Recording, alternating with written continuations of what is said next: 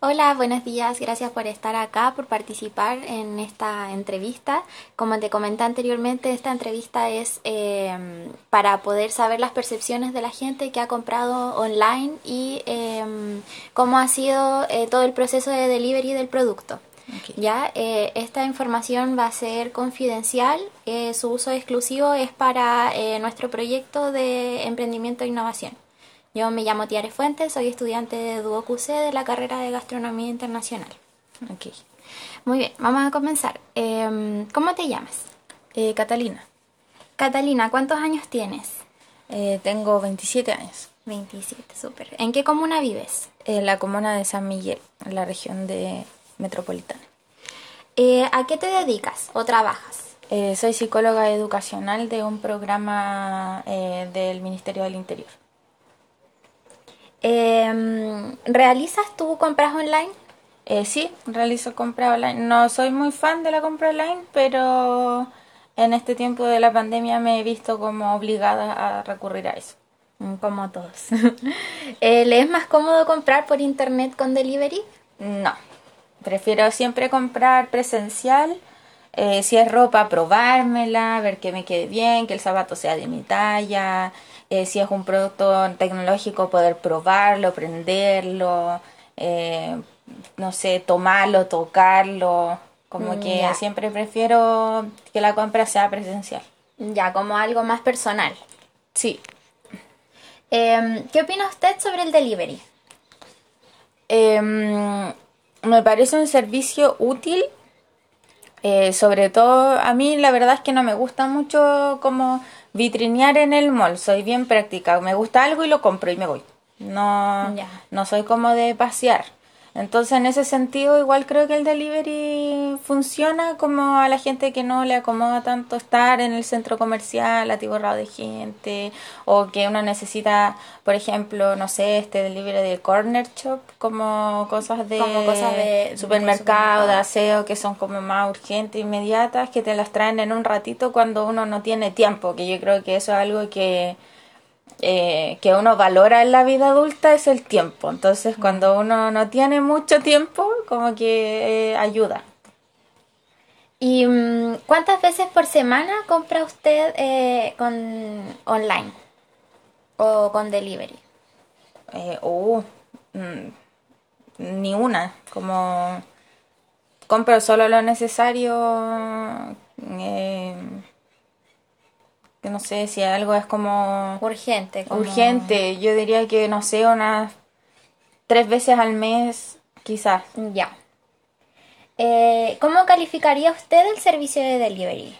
Mm, en cuanto a una nota. Claro, del 1 al 10.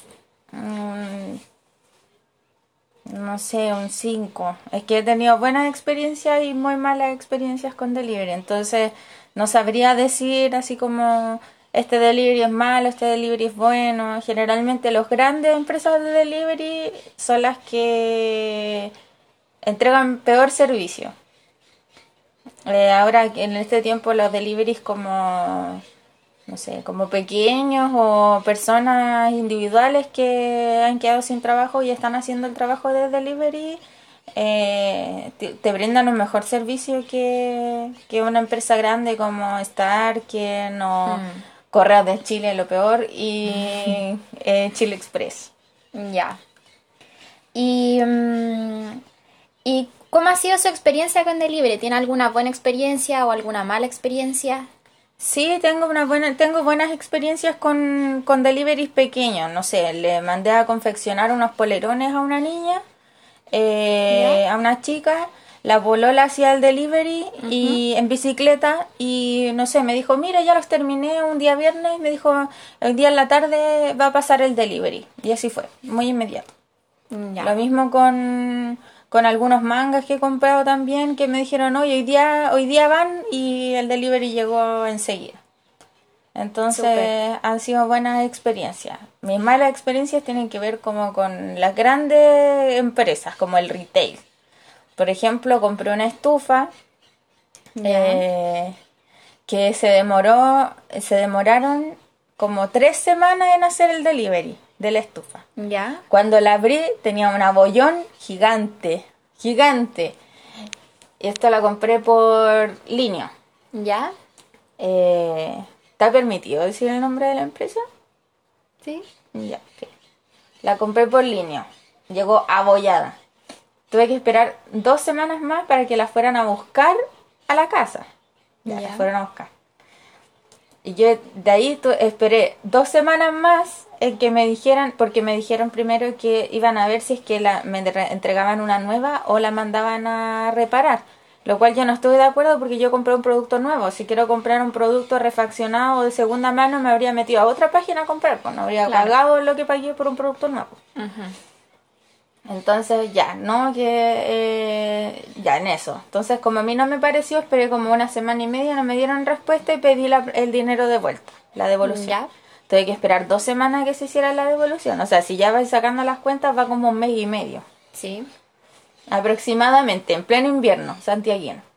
Después de eso, compré la misma estufa, la misma estufa, en eh, Easy. En Easy. Ya. Eh, esperé, se demoraba de nuevo dos semanas el delivery. Y no llegaba, no llegaba, no llegaba. Y un día antes del delivery me dijeron que no iba a llegar. Que en la página salía que había un problema con el producto. Me comunico y me dicen que no tienen stock de producto. Entonces, de, ahí, de nuevo tuve que pedir que me hicieran la devolución del dinero porque no estaba el stock del producto. Llamo, se me ocurre llamar a Easy de acá de la comuna de San Miguel. Ya. Llamo. No, si el producto está aquí en tienda. Y yo, pero ¿por qué? Si, ¿Por qué no me vienen a dejar el producto si está en tienda? No, porque los deliveries se hacen desde la, desde como las bodegas de Maipú, no salen de aquí. Entonces la bodega de Maipú el producto no está, pero aquí está. Así que, bueno, ¿qué fue lo que pasó? Que al- finalmente eh, con mi familia decidimos no usar el sistema de delivery, eh, pedir el dinero de vuelta, comprar, comprar por tercera vez la misma estufa. Ya. Eh, tuve, estuvimos secuestrados por teléfono al vendedor aproximadamente unos 20 minutos, media hora. Ya. Mientras comprábamos en la estufa, dándole el número de la orden, y ese mismo día la fuimos a buscar y ahí pudimos tener la estufa. Entonces ahí uno dice, mejor, esto, todo esto por no, por no querer salir, por la pandemia, por ahorrarme la fila, hubiese ido a Lisi, de que está prácticamente a una estación de metro de mi casa, y hubiese podido tener la estufa en, no sé, 20 minutos. Mm. Ya, ponle una hora. A todo reventar una hora. Pero me demoré más de dos meses en tener esa estufa. Sí. Entonces, no sé, no me gusta mucho. Pésimo servicio. Sí. ¿Y eh, qué es lo que más compra usted en delivery? Ya sea comida o artículos. Eh, comida por delivery. Eh, y artículos. Yo creo que un artículo que compro sí o sí todos los meses son mangas. Todos los meses me llega un delivery de mangas. Mm, Ya. ¿Y ha tenido buena experiencia con ese delivery de mangas? Sí, pero es un delivery, eh, un particular, no, no es una empresa. Como una, ya, es como una micro, un microempresario. Mm, claro, sí o no, se podría decir algo así.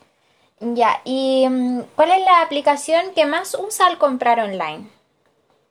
Eh,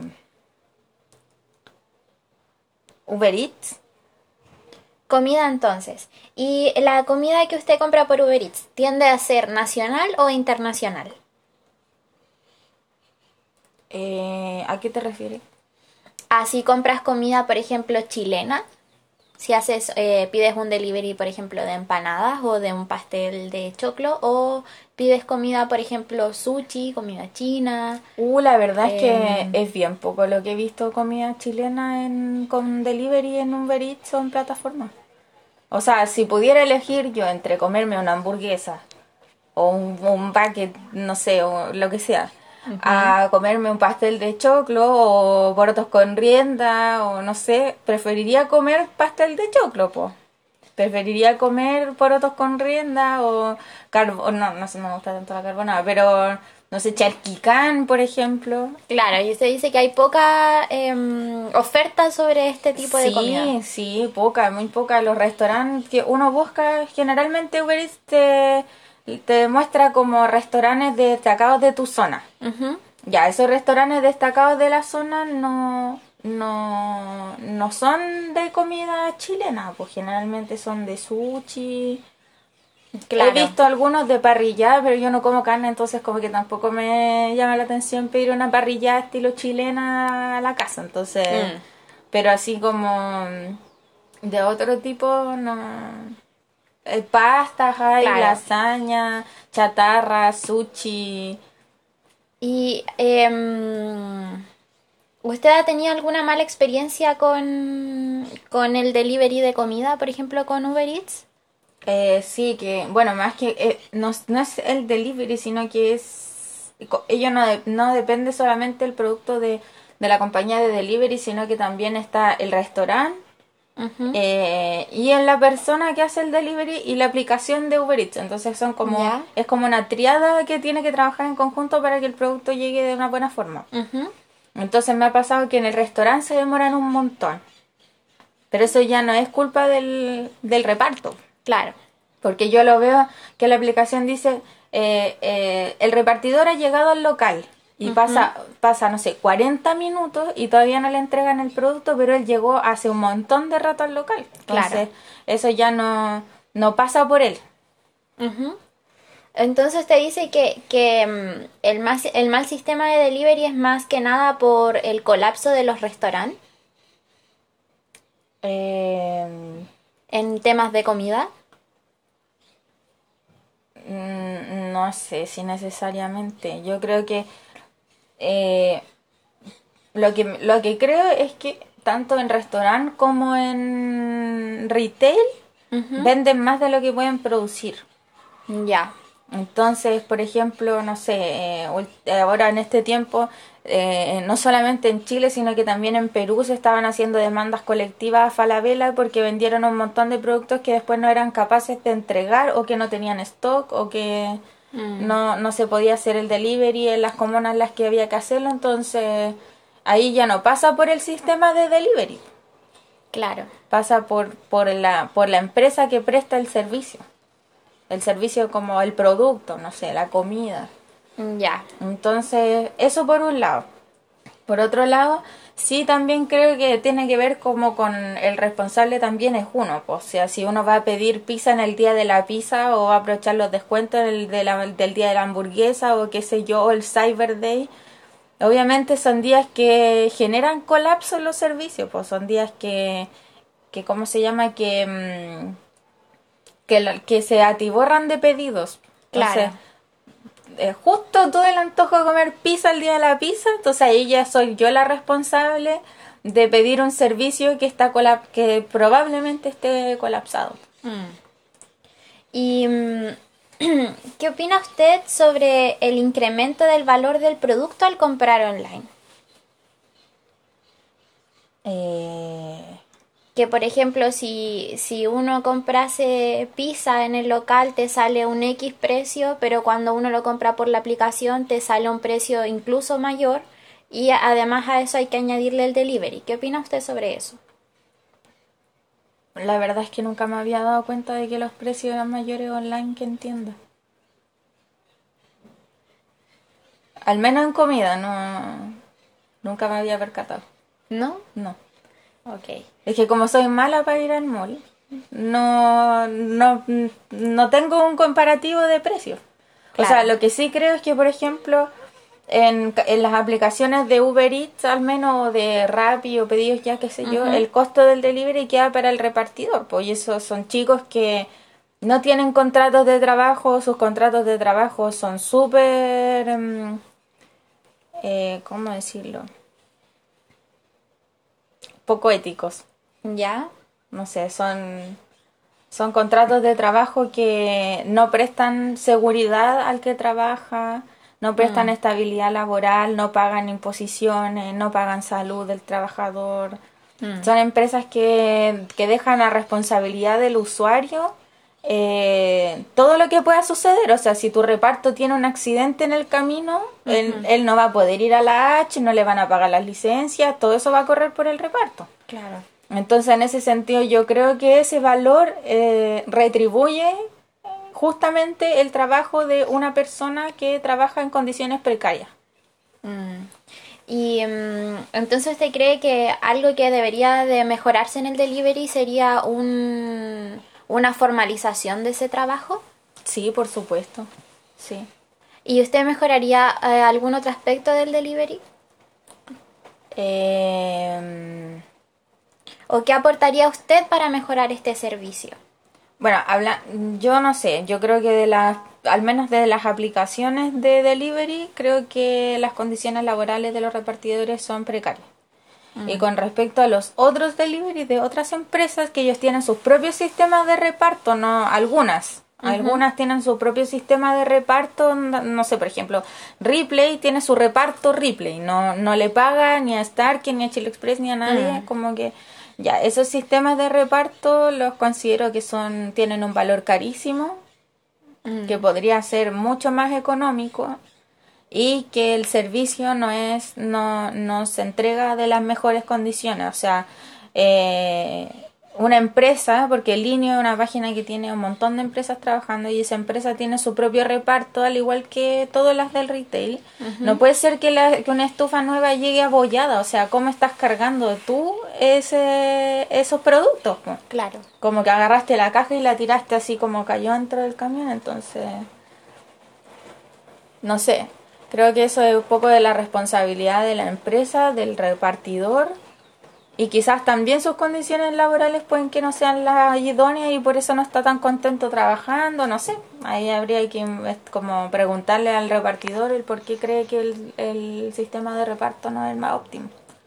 Claro, y entonces usted cree que em, la capacitación del repartidor tendría que ser eh, de una mejor forma, como También una una falencia usted cree que podría ser como la capacitación, por eso el mal modo de trabajo?